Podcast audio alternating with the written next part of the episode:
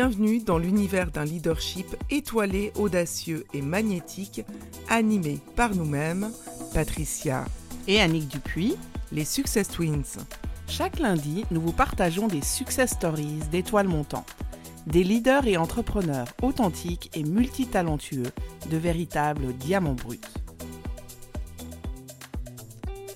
Dans ce premier épisode de Leadership étoilé, nous allons interviewer le chef Geoffrey Dutoit, nous montrera qu'à moins de 32 ans, on peut réussir dans le monde de la cuisine, être un intra-entrepreneur, un leader inspiré et inspirant, authentique et passionné de sa cuisine. Pour mieux le découvrir, voici en quelques mots son parcours. Né en 1990, il est d'origine dijonnaise et a toujours été attiré par le monde de la cuisine traditionnelle et franche. Cette cuisine est pour lui un véritable plaisir à faire découvrir et il aime la partager. Oui, le chef Geoffrey Dutoit aime apprendre, échanger, partager la passion de sa cuisine. Il s'est formé auprès de chefs étoilés français pour acquérir cette rigueur, cette excellence qui le caractérise. Et il a également travaillé dans le catering d'aviation privée il aime avant tout se challenger et reprendre des petites anciennes locales pour revisiter leurs cartes afin de vous proposer un moment de convivialité entre brasserie et gastronomie. C'est un ancien meneur dans la sélection française JDA de Dijon et il est habitué à mener des équipes vers l'objectif commun. L'excellence, l'amour du bien faire et la créativité font partie intégrante de sa façon d'être. Il est actuellement au fourneau du bistrot du Métropole et son objectif est de se distinguer par une cuisine gourmande et raffinée. Nous avons la chance de l'interviewer aujourd'hui et nous nous réjouissons de pouvoir échanger autour du leadership et du leadership étoilé. Alors, bienvenue à toi Geoffrey. Maintenant que nous t'avons présenté à nos auditeurs, Geoffrey, pour commencer, nous aimerions beaucoup t'entendre sur c'est quoi être un leader pour toi. Alors, un leader, pour moi, avant tout, c'est euh, être à l'écoute de son équipe, déjà avant tout, de pouvoir créer cette cohésion au sein de tous, parce que je pense que dans une équipe comme au basket, comme en cuisine, on a différents caractères, on a différentes façons de voir les choses, et on est le point commun entre tous, et on doit être l'accord entre tous. Je vois ça plus comme euh, un train. Le leader doit être euh, la locomotive, et toute son équipe doit être le wagon derrière. Le leader, il doit tirer tout le monde vers le haut. Mais le wagon sans le, la locomotive sans wagon, ça sert à rien. Pour moi, il faut vraiment avoir une cohésion complète euh, entre tous. Et euh, est-ce que tu pourrais nous partager un moment clé qui a déclenché chez toi l'envie de devenir un chef cuisinier au service d'exception? Alors, un moment qui me vient euh, à l'esprit, c'est que quand j'ai commencé la cuisine, j'avais l'esprit très contradictoire en étant très jeune. J'ai commencé à 16 ans et mes deux parents sont pâtissiers boulangers. Et je me suis dit, je ne vais pas faire comme eux. Je vais faire autre chose. Mais ma famille étant que un métier de bouche, euh, j'ai décidé de me lancer dans la cuisine. Dans la cuisine, où là, je me suis lancé un peu au hasard, à vrai dire. Et au bout de quelques semaines, j'ai été me coucher comme tous les soirs après un service. Et un matin, je ne sais pas pourquoi, il y a eu un déclic complet en moi et la cuisine était devenue une évidence. Une évidence où, ben là, j'étais auprès de mon chef qui était à l'époque euh, sur Dijon et j'ai commencé à lui parler et il m'a dit ben, on va faire de toi un cuisinier et on va t'emmener là où on peut t'emmener, ainsi dans les concours cuisine que euh, là où je suis monté en grade un maximum. Et euh, il a donc il a participé à tes débuts oui, oui. Et il t'a mené jusqu'à où? Alors, il m'a. Au début de ton parcours. Au tout début de mon parcours, au niveau de mon diplôme en BEP, euh, il m'a emmené euh, à mes examens, il m'a emmené en concours bourguignon de cuisine, où là, il a été très dur à l'époque. Mais au jour d'aujourd'hui, je ne le remercierai jamais assez, parce que c'est grâce à lui que j'ai cette rigueur dans la cuisine. Il y a une question que nos auditeurs, nos auditrices se posent et ils nous ont demandé de te poser surtout c'est que si tu avais un verre et un plat, ça serait quoi qui te rendrait heureux? Alors, là, tout de suite, si je devais avoir un plat et un verre de vin, je serais sur un vin rouge, les vignes de l'enfant Jésus, quelque chose qui est de chez moi, avec euh, une belle pièce de bœuf, une côte de bœuf ou même un filet de bœuf entier, rôti avec euh, des petites pommes de terre rates confites au gros sel et au beurre. Simple mais efficace. Je crois qu'on on- on a faim, nos auditeurs. Il est 11h11 et, et dépassé de quelques minutes. Mais je crois qu'on commence à avoir faim. Tu peux nous en dire un petit peu plus sur ce vin?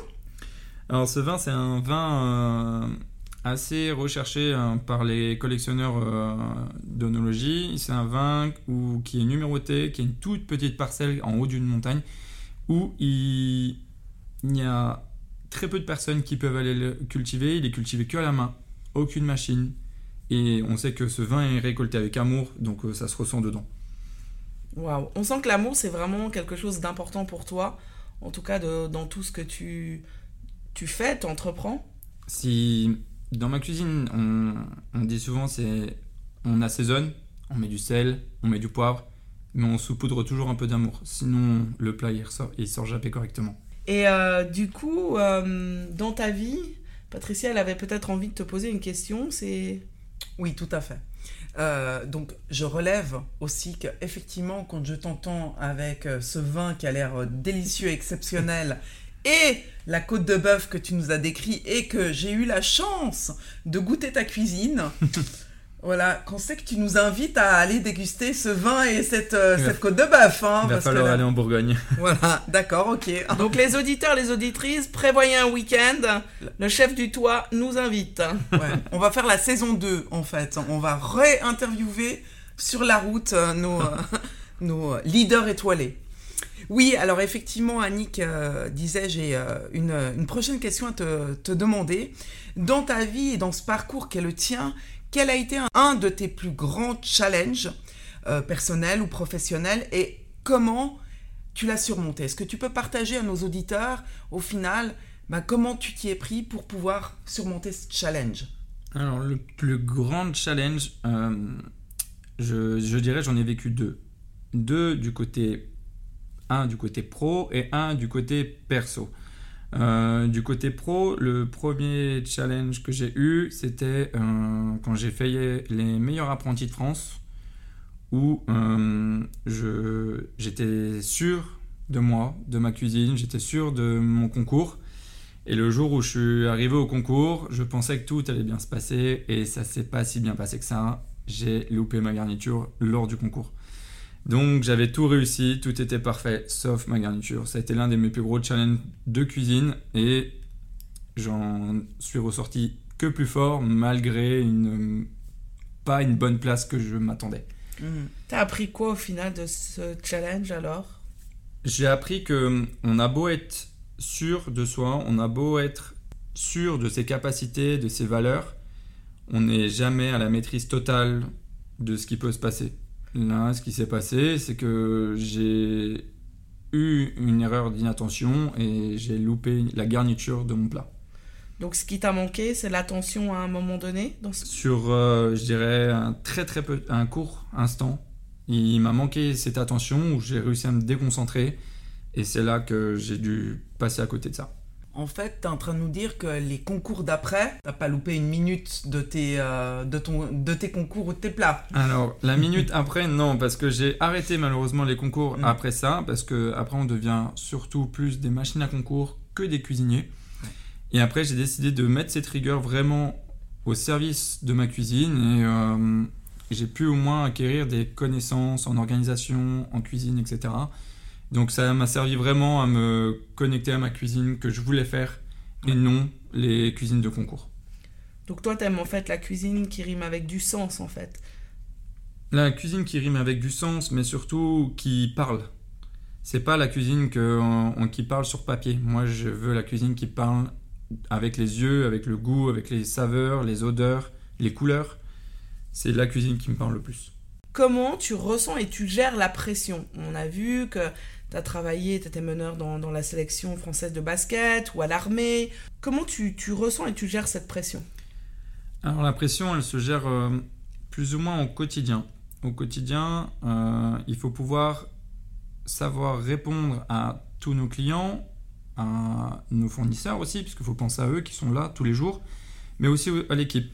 Après, quand on arrive en plein service, c'est qu'on a beaucoup de monde. euh, il faut rester concentré, comme je dis, il faut toujours rester concentré un maximum, mais tout en tendant l'oreille à ses équipes. Il faut pas leur tourner le dos.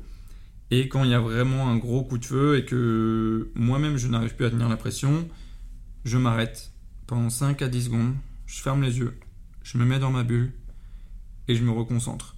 Et une fois ces 5 à 10 secondes perdues, mais en soi elles sont pas perdues parce que pour moi un- une reconcentration et je suis beaucoup plus efficace derrière. Tu as travaillé dans un restaurant où vous avez obtenu une étoile, c'est ju- c'est juste en fait? Oui, Ok. Et à un moment donné, est-ce que la pression, elle est la même ou il y a une pression qui est différente? Et si oui, comment ça se passe? Alors la pression elle est différente au quotidien parce que on veut acquérir une certaine prestance euh, et euh, pour avoir la reconnaissance du, de ce guide. Et ce guide, il met une pression sans forcément être là parce que on, sait qu'on doit être opérationnel à la perfection tous les jours. Et la perfection qu'on a au jour le jour, on est tous humains. Il y a peut-être un jour où on va être un peu moins fort ou un peu plus fort.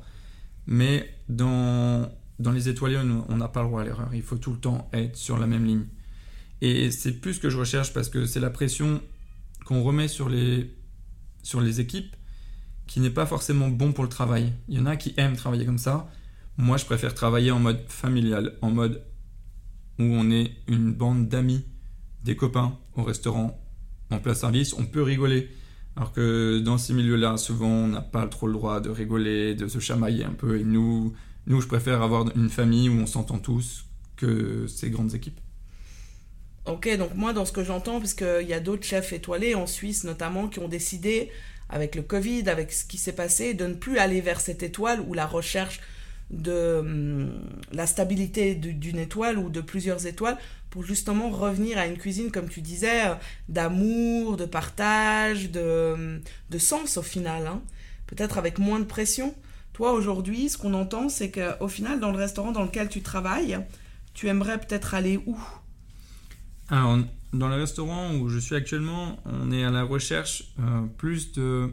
On va aller s'approcher d'un autre guide qui, lui, va nous aider à savoir où on se trouve la première année. On va s'y inscrire l'année prochaine exactement. De savoir où on se trouve, sur quelle position on se trouve, à quelle hauteur on est noté, pour savoir juste en faisant ce qu'on sait faire, sans forcément s'améliorer, juste savo- savoir où on est, et à partir de là, savoir ce qu'on veut améliorer, ce qu'on veut changer ou ce qu'on ne veut pas changer aussi. Si on veut rester en restaurant très familial où on arrive, il y a une bonne ambiance, on peut discuter très facilement avec la cuisine comme avec le service, ou savoir si on veut monter un peu en gamme aussi. Ce que j'entends, c'est que tu nous partages beaucoup de, choses euh, de toi, dans ta posture, dans ta vie, dans ton, dans ton entreprise, dans tes projets. Et euh, là-dedans, en fait, hein, si en quelques mots, tu euh, devrais, dans tes activités, nous décrire c'est quoi ta touche étoilée, ta signature, tu nous dirais quoi? Ma signature, je dirais savoir s'écouter. Savoir s'écouter avant tout. Et toujours le mot qui revient en cuisine, c'est de l'amour. Mettre de l'amour. Tu écoutes l'amour en toi? Je sais pas s'il est en moi, mais en tout cas, il est dans ma passion pour mon métier. Il est plus là. A un rêve ou une chose que tu t'aurais envie d'accomplir, tu n'as pas encore réalisé, ça serait quoi? Alors, je pense que je partirais plus du côté perso à ce moment-là. Mhm. Le côté perso serait partir quelques mois en Polynésie française, euh, là d'où vient une passion pour ces- ce pays, les tribus, leurs euh, marques de clans, etc. Étant tatoué complètement d'un bras par la Polynésie, avec une vraie histoire dessus. Je suis passionné de, de ce pays, de la culture qu'ils ont. Des... Je sais que pour petite anecdote, c'est que là-bas, pour cuisiner, il faut avoir certains tatouages. Sinon, c'est interdit de cuisiner pour la tribu. Et moi, j'aimerais aller là-bas pour déjà apprendre cela et pourquoi pas me faire tatouer par eux pour pouvoir leur, leur faire euh, un échange de cuisine, tout simplement. Quelle serait, selon toi, une ressource unique que tu aimerais partager à nos auditeurs, qui en tout cas est une de tes ressources qui te permet de garder le lead? C'est très difficile comme question dans le sens où on garde jamais vraiment le lead, mais ce qui Mhm. m'aide à garder le lead euh, tous les jours, je pense que c'est en dehors du restaurant. C'est Mhm. S'évacuer de la pression de la semaine. Aller les week-ends, aller s'évader, prendre l'air, se changer complètement les idées. Parce que si on reste tout le temps euh, concentré sur son travail, concentré sur l'équipe, même échanger avec eux, on ne quitte jamais vraiment ça. Et je pense qu'il est important de savoir partager le monde du travail et se pouvoir se ressourcer à l'extérieur. Donc se ressourcer, aller marcher, du vélo, etc. Ou même retrouver ses amis, faire une bonne soirée autour d'un bon vin, d'un bon plat, encore une fois. Mais euh, c'est surtout de pouvoir savoir faire la part des choses entre son travail et sa vie personnelle, où il faut pouvoir s'évader. Mhm. Vraiment s'évader et se changer les idées. Justement, par rapport à ça, tout à l'heure, tu as parlé euh, d'un de tes challenges, tu as parlé de ton challenge professionnel, mais tu as dit que tu avais eu aussi un grand challenge personnel. Oui, j'ai eu un challenge euh, très personnel. J'ai eu euh, une maladie. J'ai eu, j'ai combattu une maladie qui est quand même assez grave. J'ai que j'ai eu en à l'âge de 28 ans. J'ai combattu un cancer. Donc j'ai eu un an de chimiothérapie. Où là, ça a été l'un des plus grands challenges personnels. Là où ça a été le plus dur dans ma vie, où j'ai dû être entouré de certaines personnes qui ont su m'aider, qui ont su me soutenir et qui ont su être là vraiment au quotidien, euh, vers qui je me retournerai toujours, même si au jour d'aujourd'hui ils sont loin de moi, par la distance, mais ils sont toujours proches de moi euh, dans le cœur et je le reconnaîtrai à tout jamais. Donc, euh, ce qu'on ressent euh, souvent, et puis que lorsqu'il nous arrive des challenges, c'est que l'entourage est, est une des ressources vraiment capitales pour pouvoir surmonter, euh, en tout cas ça a été le cas pour toi, mais surmonter des challenges qui peuvent euh, nous arriver dans la vie en fait. C'est très très important de, de savoir être entouré, savoir s'entourer aussi, c'est très important. S'il y avait une question que t'aurais eu envie qu'on te pose mais qu'on t'a pas posée, ça aurait été laquelle? Là, comme ça, je j'aurais plus dit où je peux me trouver actuellement ou quel est mon là mon prochain but mon prochain objectif. L'objectif le plus proche actuellement que je souhaite, c'est de réaliser une patente, d'avoir ma patente euh, sur le canton de Genève pour pouvoir avoir euh, d'autres restaurants sous, comme on dit, mon leadership pour pouvoir euh, aider d'autres restaurants. Ok, donc si tu avais une vision à 5 ans, ça serait quoi au final? Le chef Geoffrey Dutoit ou le Geoffrey Dutoit à 5 ans? Alors, non, je serais plus dans le chef Geoffrey Dutoit avec, je le souhaite, trois restaurants, trois à quatre restaurants euh, sous lui. Ok, et puis tout à l'heure, tu nous as parlé de certaines pressions avec l'étoile, pas l'étoile. Là, tu voudrais qu'il soit, il soit noté ou pas forcément, Gotemio ou autre? Comment Non, je resterai toujours sur, euh, je me concentrerai toujours sur euh, le principal qui est le restaurant actuellement où je suis, qui sera toujours la maison mère. Et les autres restaurants seront pas forcément sous la même cuisine. On pourra peut-être aller dans un restaurant, ce sera des tapas ou des pinchos ou l'idée un peu espagnole, Mhm. ou repartir complètement sur une autre cuisine, un peu grecque, un peu indienne, pourquoi pas, ou peut-être euh, libanaise. Mais toujours chacun avec son identité. Je mélangerai jamais les deux identités. Actuellement, les plats phares du bistrot du Métropole, c'est quoi en été, c'est quoi en hiver? Qu'est-ce qu'on peut venir y découvrir? Et Ah. dans les plats phares, quel est ton plat signature? Alors le plat signature actuellement c'est ma joue de porc que je cuis à basse température pendant très longtemps avec euh, une polenta crémeuse accompagnée de légumes de saison. La joue de porc est un plat qu'on utilise ou qu'on n'entend pas très souvent utiliser, la joue. On entend souvent la joue de bœuf mais qui est quand même quelque chose de plus fort en goût. Et là j'utilise une joue de porc avec quelques ingrédients un peu magiques, on va dire, des ingrédients où les gens s'attendent pas à ce que je mette dedans. C'est pas épicé. Je joue avec, comme vous dire, du chocolat. Je joue avec du miel, mais en même temps avec plein d'herbes aromatiques. Donc c'est vraiment mon plat signature. Et l'idée, c'est que tu gardes un petit peu le secret encore sur ce plat, comme ça les auditeurs vont vouloir venir goûter ton plat signature et ils auront l'occasion sur place de te demander quelles sont la suite des ingrédients. Exactement, mais je ne révélerai jamais tous les Oh. ingrédients.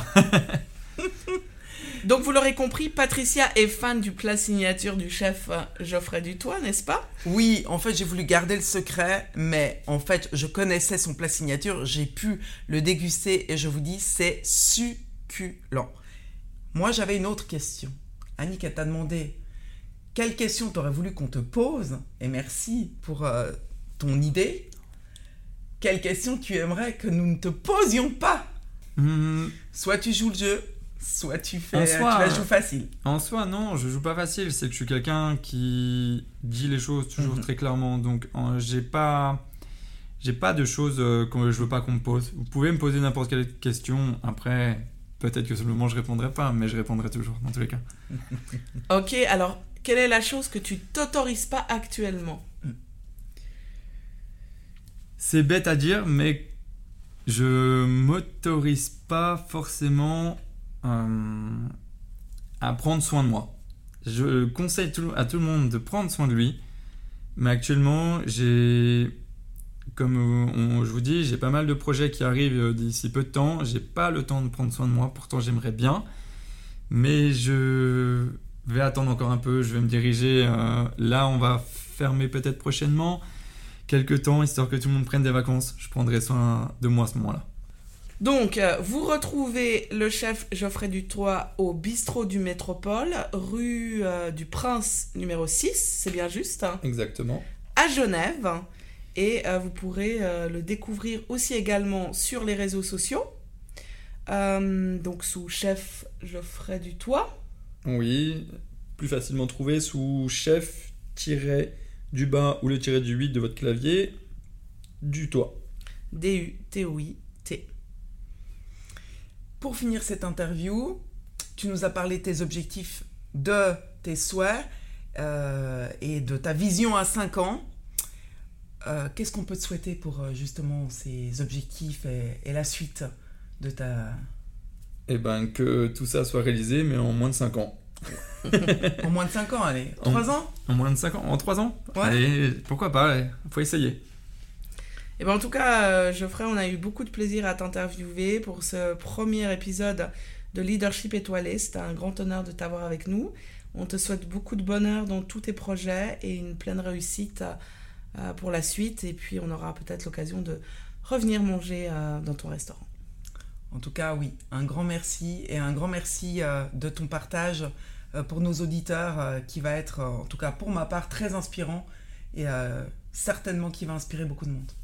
Merci à vous surtout de m'avoir invité. C'est un honneur aussi d'être là. Et avec grand plaisir, venez manger au restaurant. Et peut-être que cet été, il y aura cette fameuse côte de bœuf. Moi, j'ai une question, une dernière question, Annick. Dans ce podcast Leadership étoilé, qui tu aurais envie d'entendre dans les prochains épisodes?